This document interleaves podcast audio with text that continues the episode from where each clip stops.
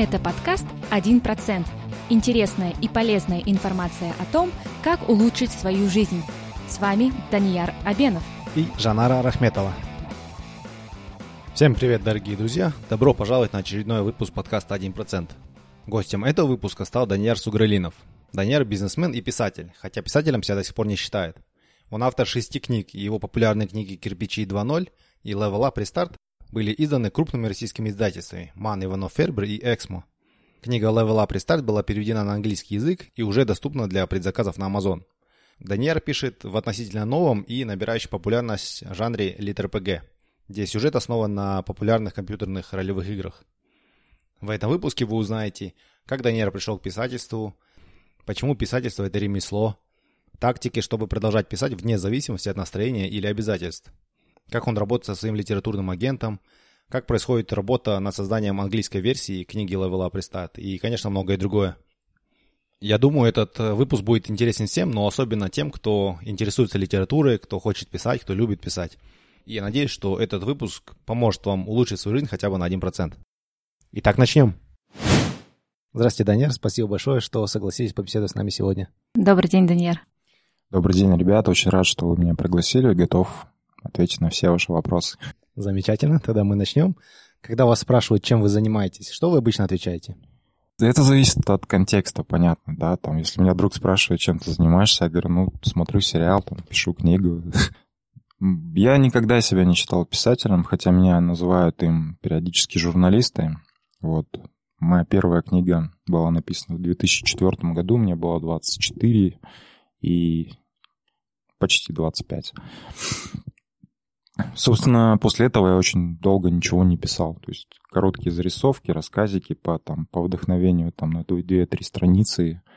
Писать что-то больше мне не хватало терпения. Все-таки писательство — это очень а, такая работа, требующая большой концентрации и усидчивости. Какой бы ты ни был талантливый, как бы ты там не любил писать, но если ты не можешь каждый день сидеть хотя бы по 6 часов за компьютером, сосредоточенно в тексте, там нельзя отвлекаться, потому что если ты выйдешь из сцены мозгами, разумом, не, очень сложно будет заново в нее вжиться. Это потребует времени. То есть не считался писателем, никогда не говорил, что я занимаюсь писательством. Я занимался всегда бизнесом. Окончил в Санкт-Петербурге инженерно-экономическую академию а, по специальности экономист, коммерсант. Увлекался маркетингом и всеми вот этими штуками современного маркетинга, который постепенно сменяли то, что завещал нам Котлер. Вот. Работал много где. Работал в питерском ночном клубе, замдиректора по рекламе. Проходил там преддипломную практику, потом после института работал. А, потом работал над веб-сайтом города Актубе. Первый городской портал был. Потом меня забрали на Актубе радио, там работал много что делал, все, что было связано с компьютерами, сетью, перевел полностью всю, всю их фонотеку с компакт-дисков на MP3. Эм вот. Потом перешел в местную телекомпанию, тоже занимался сайтом, а потом ушел в свой бизнес. И с тех пор я никогда ни на кого не работал. Когда я ушел с телекомпании в 2001 году, мне сколько было? 20, 23, где-то так, 22. И Бизнесом занимался. Просто это был бизнес очень таких разных сфер. Ну, почти все в сфере услуг. То есть э, у меня была одна из первых сетей видеопрокатов в октябре родном. Потом э, большой учебный центр языков. 12 языков мы преподавали. Потом в рамках этого, же центра была запущена Академия успеха для э, детей и подростков. То есть у меня была такая идея фикс, что если в воспитании родители участвуют недостаточно, но при этом хотят, чтобы их ребенок а, гармонично развивался, то мы можем это, эту потребность закрыть.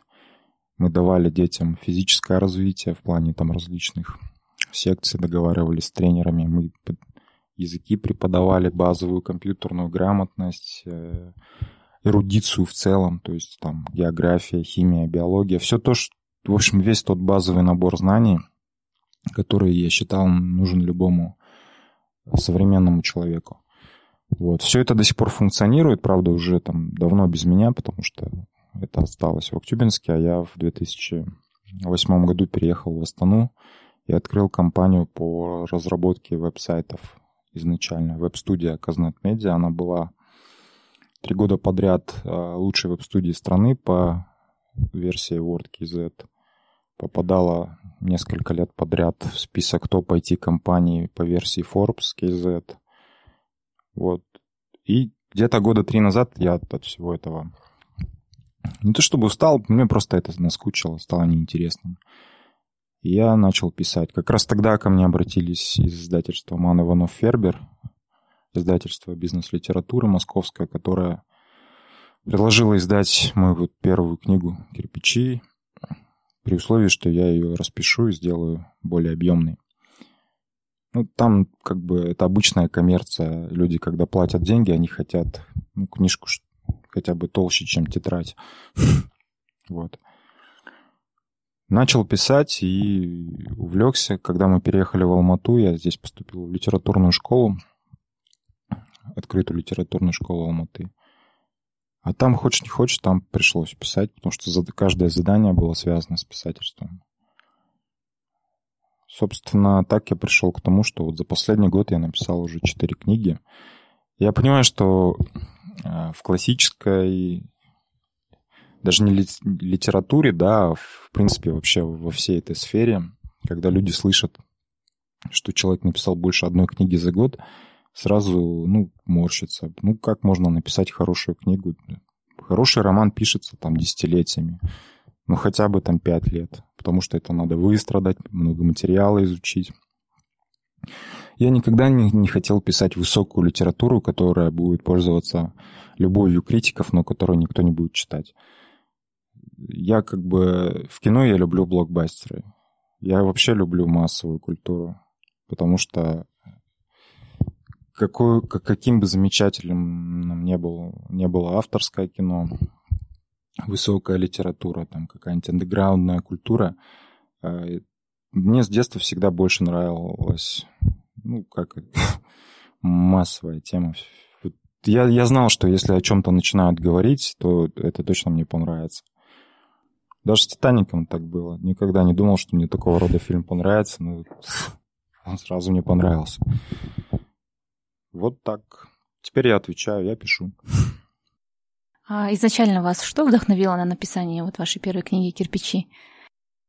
Знаете, нет у меня такого вот, как вдохновения. Если вдохновение — это какой-то мотив, мотив, да, или какая-то внутренняя мотивация что-то писать, то, наверное, это просто любовь к тому, чтобы излагать какие-то идеи и мысли на бумаге. Вот. А так, чтобы там, ну, как... Как, как у поэтов. Все-таки проза это, это, это не вдохновение, это, это ремесленничество. Ты придумываешь сюжет, то есть ты сначала думаешь, что ты хочешь донести, и вокруг этой идеи выстраиваешь сюжет, который будет увлекать и одновременно а, с тем, чтобы добиться одной цели, чтобы читатель дочитал эту книгу вообще, в принципе, э, ты добиваешься цели второй, чтобы эта идея дошла. До кого-то доходит, до кого-то нет. В первом случае у меня была просто идея дать понять своим друзьям, что они прожигают жизнь. Или даже не прожигают, а просто спускают ее. Хотелось объяснить, что... Ну, не объяснить. Вот никто же не любит морализаторство, там, когда вот вдалбливают. Курение это плохо. Но если в книжке герой там как-то там придет к тому, что курить это плохо, обычно это лучше откладывается. И те вот тысячи отзывов, которые мне за эти годы пишут люди, что начал бегать, бросил курить, там, стал учить языки, сменил работу, там, переехал на Запад – развелся с опостолевшей женой и нашел действительно любовь всей жизни. И я же, я же не, про, не просил их даже мне об этом писать. Они меня находят как-то там и пишут, и делятся своими историями. И вот это вдохновляет писать дальше. Или что-то еще. А не то, что я сидел и на ровном месте меня вдохновило. Вы уже сказали, что писательство — это ремесло. А вот чтобы мастерски овладеть этим ремеслом, да, как навыком, нужно ли все-таки, нужен ли какой-то врожденный талант или призвание, или все-таки это Нет, работа? абсолютно. Что такое писательство? Писательство — это умение складывать буквы в слова, слова во фразы, фразы в абзацы, да, там, абзацы в главы. Если человек э, ясно мыслит, то ему не составит труда эти мысли выложить на бумаге. А если в голове сумбур, то надо тогда над этим сумбуром работать, много читать. Я очень много читал. Я не скажу, что это была качественная литература. Есть такие guilty pleasures, да, когда ты читаешь какой-нибудь трэш, там, какой-нибудь криминальный боевик или там какой-нибудь фэнтези, написанную на коленке, даже не Толкином, а просто там автором из Новосибирска, который сумел увлечь меня сюжетом. Я вижу, что там плохо написано и коряво, и даже есть грамматические ошибки. Сам издат этим часто грешит. Но история, история увлекает. Не, не нужен талант. Нужно просто практиковаться. Это так же, как, ну, не знаю, там, чтобы научиться резать овощи, нужно порезать там, наверное, тонну этих овощей, и потом все будет получаться. Ну, вот, часто в любом деле, скорее всего, наверное, в большинстве случаев в писательстве мы опираемся на, вот, на мотивацию, вот кто-то говорит о вдохновении, да. А если это воспринимать как работу, то вы применяете ли какие-то тактики или, может быть, какие-то у вас есть методы, чтобы продолжать писать вне зависимости от мотивации, вне зависимости от обстоятельств, что у вас происходит в жизни? Вот это очень хороший вопрос, потому что начать книгу и написать на вдохновение даже там первые 100 страниц, это ну, практически каждый второй может. Закончить книгу это тяжело. Ну, мне повезло, что я начал писать век интернета. Э, для меня мотива... мотивацией являются отзывы. Э, с появлением литературных площадок появилась возможность выкладывать там главу сразу, как ты ее написал, сразу получить отклик и понять, правильно ли ты движешься и нужно ли вообще кому-то то, что ты пишешь. Мне повезло, что бы я ни начинал писать, люди сразу начинали э, реагировать. Нравится, там, пиши еще, жду продолжения. И когда даже вот, там два человека тебе написали, что ждут продолжения, ты уже как бы не перед собой отвечаешь. Перед собой всегда можно найти какие-то отмазки, да. Ну, там, я напишу роман за год, у меня впереди еще 364 дня. Ну, там, пару дней отдохну, и все равно еще 362 останется. Один роман это сколько? Это 400 тысяч знаков в среднем. Практически это по 1000 знаков в день можно писать, и через год у тебя будет полноценный роман. Что такое тысяча знаков? Тысяча знаков — это э, меньше, чем средний пост в Фейсбуке. Люди, которые каждый день пишут в Фейсбук, могли бы в год по роману выдавать. Легко. И даже не обязательно иметь какую-то идею, сюжет. Можно просто писать, вот как я писал, и кирпичи, и первые левела писал просто без плана, без... Я не знал, начиная писать главу, я не знал, чем она закончится.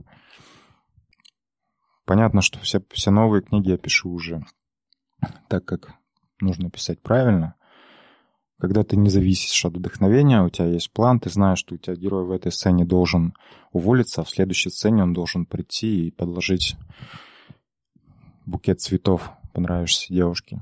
И ты просто описываешь эти сцены.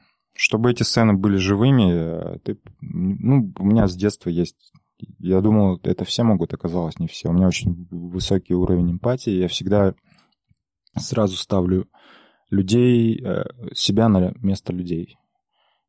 Если я могу себя поставить вот сейчас на ваше место или на ваше, представить ваши мысли, ваш, вашу мотивацию всего этого, то то же самое происходит с героями, и второстепенными, и с основными. Переключаешься между ними, вживаешься в них и пишешь от их лица. Может, это шизофрения, но нет. Вначале вы собирали отзывы, получается, за, э, написав каждую главу, да, получали отзывы. Как у вас была какая-то система сортировки отзывов? Ведь сейчас век интернета, на каждый пост, на любое сообщение, на любую фотографию появляются кардинально разные комментарии. Кто-то будет говорить, это совсем плохо, кто-то будет говорить, это супер отлично, никогда в жизни лучше ничего не видел. Как вы сортировали, как вы оценивали, какие из этих отзывов стоит принять во внимание, какие нет? А, я, я расскажу, как сейчас я к этому отношусь и почему я к этому так отношусь. То есть э, я начинал все выкладывать на контркультурном ресурсе подонков удавком.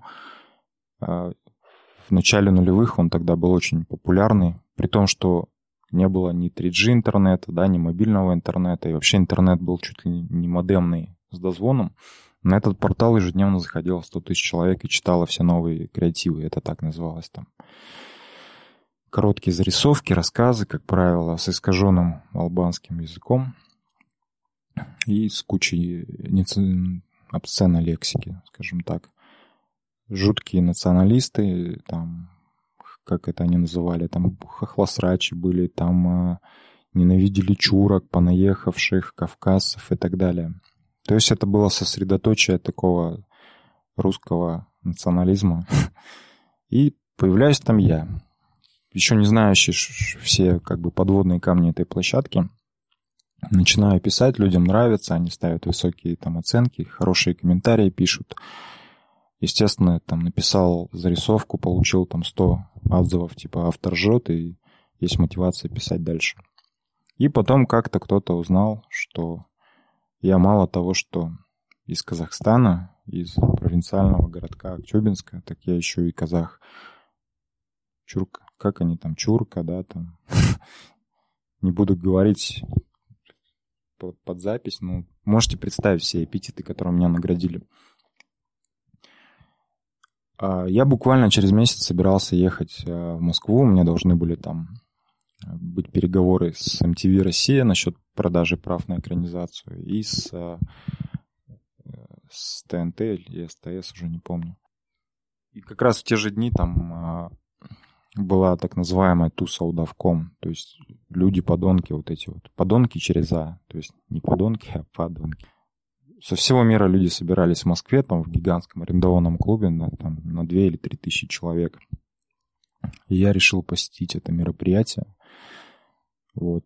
И когда я туда приехал, я честно, ну, мне было немного, говоря по-русски, страшновато, да, там. Я опустил это слово, которое я хотел сказать. Вот, я подошел к Диме Удаву, Дмитрий Соколовский, владелец этого ресурса. Он обрадовался, что я тот самый Юник, который вот у них пишет креативы. Он вытащил меня на сцену, заглушил рок-группу, которая что-то играла, потребовал тишины и объявил, что это вот легендарный, один из столпов ресурса. И те люди, которые меня вчера просто, ну, троллили, да, обзывали, оскорбляли, они все там считали ну, многие угощали, там, обнимали, там, говорили, что им нравится, что я делаю и что я пишу. Вот, и меня отпустило, я перестал вообще, в принципе, обращать внимание на любые комментарии, как хвалебные, так и негативные. Я... Для меня самые полезные комментарии — это те, которые находят какие-то логические нестыковки. Я не говорю про опечатки, потому что там корректор, редактор, они все равно в итоге поправят. А вот именно то, что писатель сам может не увидеть. Читатели обычно определяют. Самое, самое простое, там, ну, простой пример, у меня герой подрался, ему порвали рубашку, там, и в следующей сцене он идет на собеседование. И логичный вопрос, как он в порванной рубашке пошел на собеседование. Вот так разделяю. Полезный комментарий. Позволит этот комментарий мне улучшить текст или нет? Ну, конечно, приятно, если просто пишут там, что я молодец. Пользы нет, но приятно. Прежде чем опубликовывать, э, сколько раз вы редактируете свои тексты? И как вообще в этот процесс для вас проходит редактирование? Знаете, все вот удивляются. У меня, у меня есть такая черта характера. Я пока что-то не доделаю, я не могу ни есть, ни пить, там, не заниматься чем-то другим. И для меня вот важно поставить точку, выложить, и все, и я освободился. Поэтому мне хватает терпения, чувства голода и, в принципе, там, желания вообще выключить компьютер и идти смотреть сериал или там футбол играть. Хватает только, чтобы один раз отчитать текст, поправить там самые ну, опечатки там какие-то. Вот. Редактурой я занимаюсь, когда я уже закончил книгу. Она месяц полежала, и уже я вот новым взглядом редактирую. Один раз прохожусь крупными мазками, то есть прям удаляю куски или дописываю куски. И второй раз уже на мелкие недочеты. Все. Я знаю, что у меня вот есть друзья, они один роман уже третий год пишут. Причем они не работают, они целенаправленно каждый день что-то редактируют, выкидывают целыми главами, там, ну, это, это не мое. Я, конечно, перфекционист, но я понимаю, что лучше написать что-то новое, чем три года писать одно. Мы знаем, что вы, вы читаете очень много, да? Вы уже сказали, что вы много читаете. А, где-то мы видели, э, что вы говорили, что вы читаете по две-три книги в неделю. Вот как вам удается совмещать этот процесс чтения, писательства с семьей, хобби, работой и так далее? Если по времени, то я не так уж и много читаю. То есть я читаю примерно час перед сном, еще где-то там 30-40 минут в день в те моменты, когда я могу себе это позволить. Когда ты стоишь в лифте, или едешь в машине, или когда ты стоишь в очереди. Последние лет э, восемь я читаю все с телефона. У меня есть все возможные читалки, я подписан на все возможные сервисы. Litres, Bookmate, там, э, iBooks, э, ну, все. То есть у меня доступ ко, вс- ко всей всемирной библиотеке моментальный. И чем, чем хорошо читать со смартфона, он всегда при тебе, он не требует света, и книга всегда на той странице, где ты закончил читать. А, мы знаем, что у вас есть литературный агент, вы уже работаете с, российскими, э, с российским издательством который выпускает вашу книгу. А для тех, кто хотел бы тоже а, найти себя, именно для писателей, да, кто хотел бы поработать с литературным агентом, вот какой бы вы, какие бы советы вы бы ему дали вот в плане подбора агента, как с ним работать, вот какие-то, может быть, у вас есть советы по этому поводу? Я в ВКонтакте уже год где-то, не, ну, меньше, где-то месяцев 9-8 участвую в писательском чате. Там а, в основном российские ребята, москвичи, питерцы, есть с Украины. Ну, это все уже сложившиеся, состоявшиеся писатели. Там у каждого минимум 5-6 изданных книг. Никто из них с писательства не живет. Буквально два или три человека, которых, которые начали продаваться на Амазоне. А, естественно, доходы с Амазона позволили им вообще все бросить, перевести семьи на Ибицу или в Гоа и жить с доходов. Скажем, вот у меня есть друг Вася, он всего 6 книг написал. Их купило 175 тысяч человек. Книги продавались по 4,99. Даже если прикинуть, что половину забирает Amazon, можно ну, понять, сколько он лично заработал.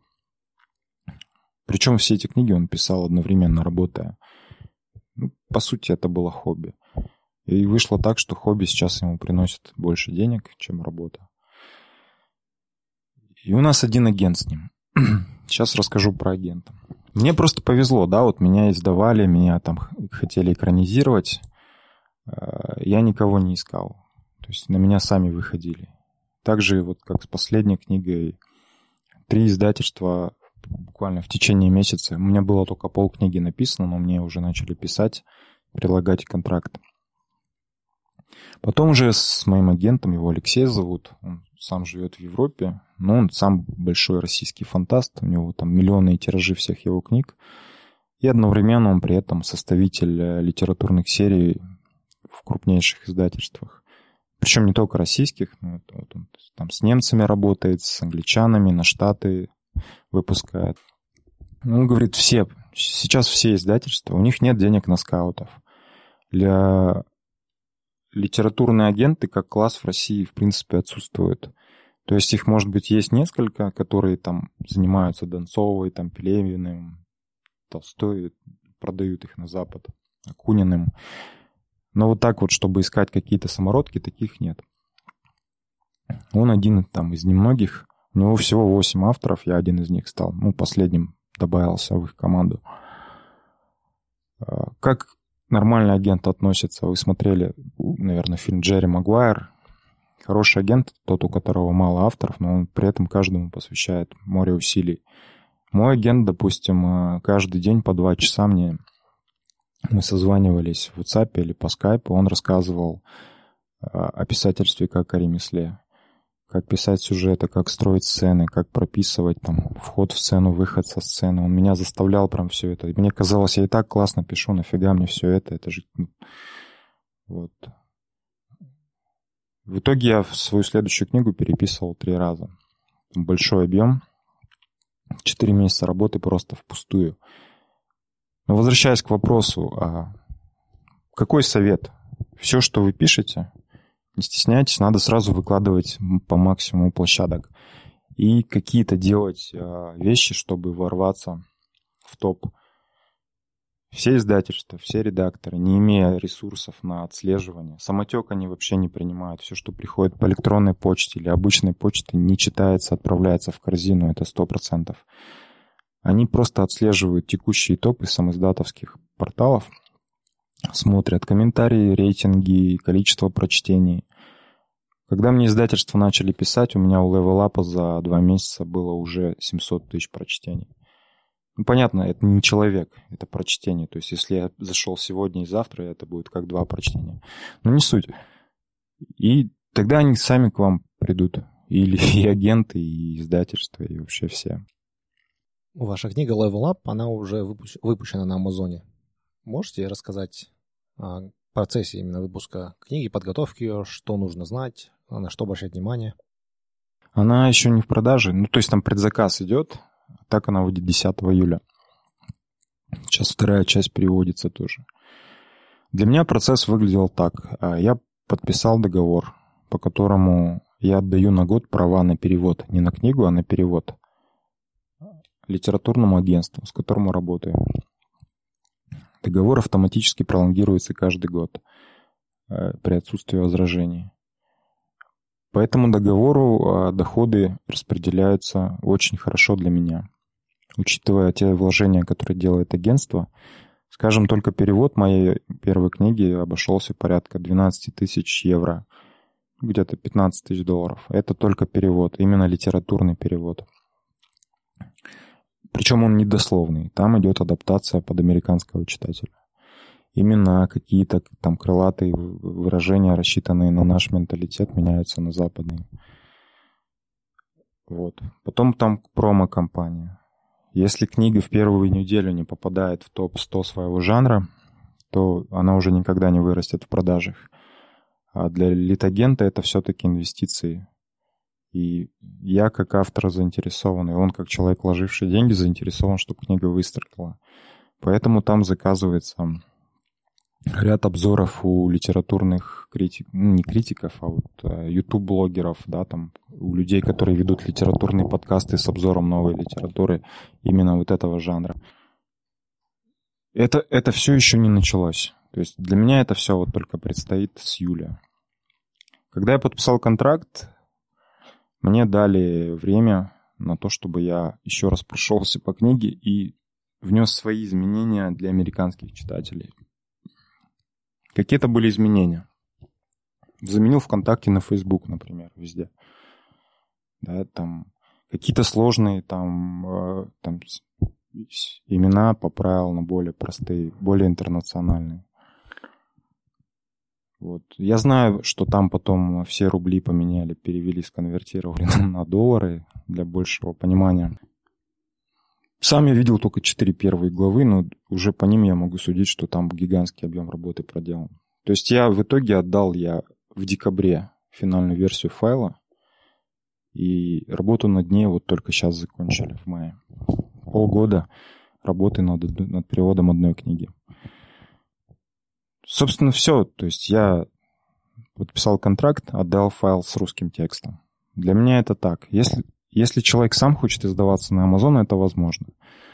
А, мои знакомые российские писатели делают как? Они находят переводчиков и предлагают а, за перевод долю с продаж.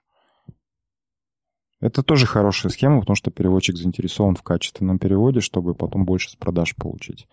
Продажи на Amazon это все-таки это большие деньги. Ну, для казахстанского рынка особенно. Если здесь там кто-то узнает, что я там с первой книги получу там 300 тысяч долларов, наверное, это будет удивительно.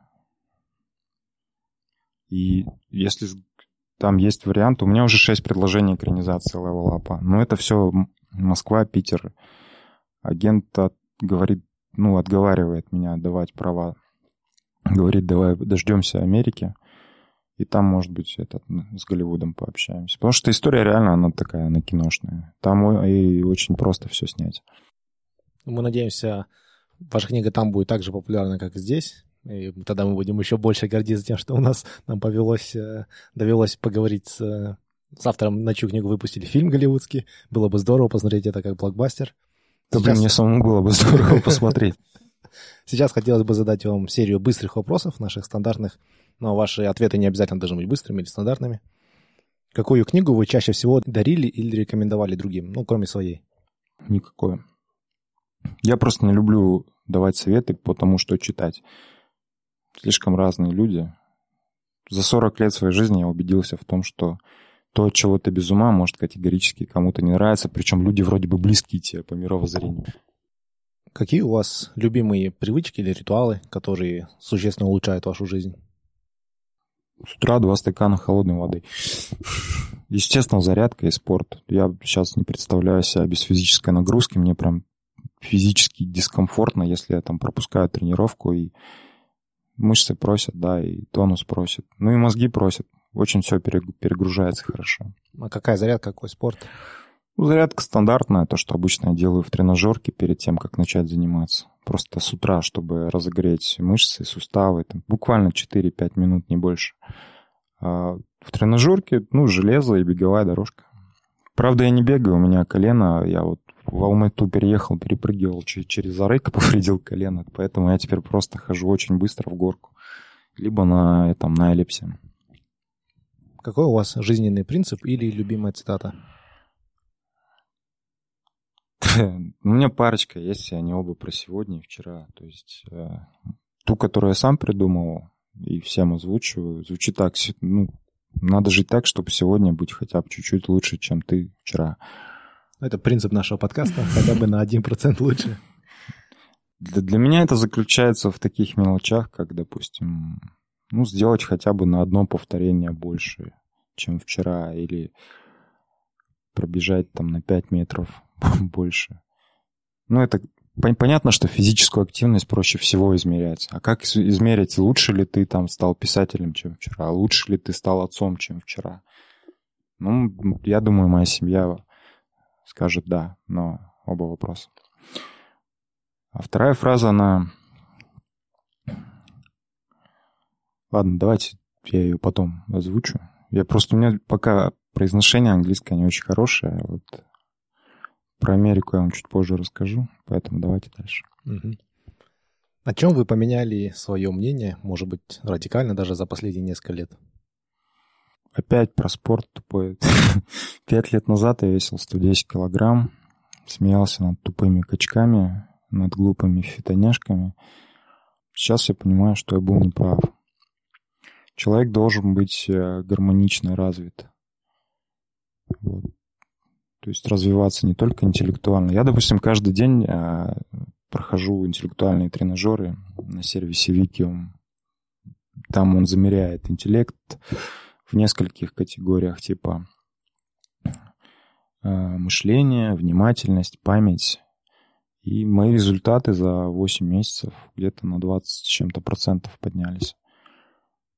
И у меня сейчас результат по всем этим показателям. Ну, я вхожу где-то в полтора-два процента лучших пользователей этого ресурса. Вот. Но если бы я занимался только этими тренажерами без спорта, я думаю, таких бы успехов не случилось. Потому что наш организм — это такая идеальная структура, требующая развития всего. То есть нужно и за питанием следить, и давать нагрузки физические, интеллектуальные, чтобы синапсы да, развивались. Вот так. Спасибо большое.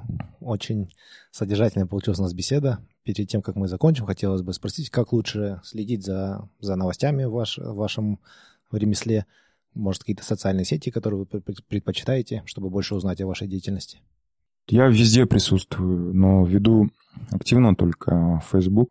Facebook у меня изначально как бы рассчитан на нашу казахстанскую аудиторию, поэтому там меньше о писательстве, больше там о семье, об Алмате, о Казахстане. ВКонтакте у меня там основная аудитория это все-таки мои читатели, поэтому там больше о писательстве, о книгах. Есть группа книги Level Up. Как обычно, мы все ссылки разместим на своем сайте 1%.com, все латинскими буквами, без цифр. Даняр, спасибо большое, что выделили нам время. Получилось очень интересно. Самое главное, очень мотивирующе, так же, как и ваши книги. Поэтому спасибо за вашу деятельность. Мы с удовольствием прочитали ваши книги и всем нашим слушателям тоже советуем. Спасибо. Спасибо вам большое за ваше время, Даняр, и успехов вам в дальнейшем.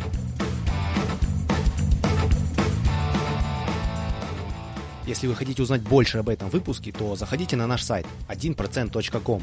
Все латинскими буквами, без цифр. Если вам нравится наш подкаст, то, пожалуйста, поддержите нас. Расскажите о подкасте своим друзьям и научите их пользоваться подкастами. Поставьте нам 5 звездочек на iTunes.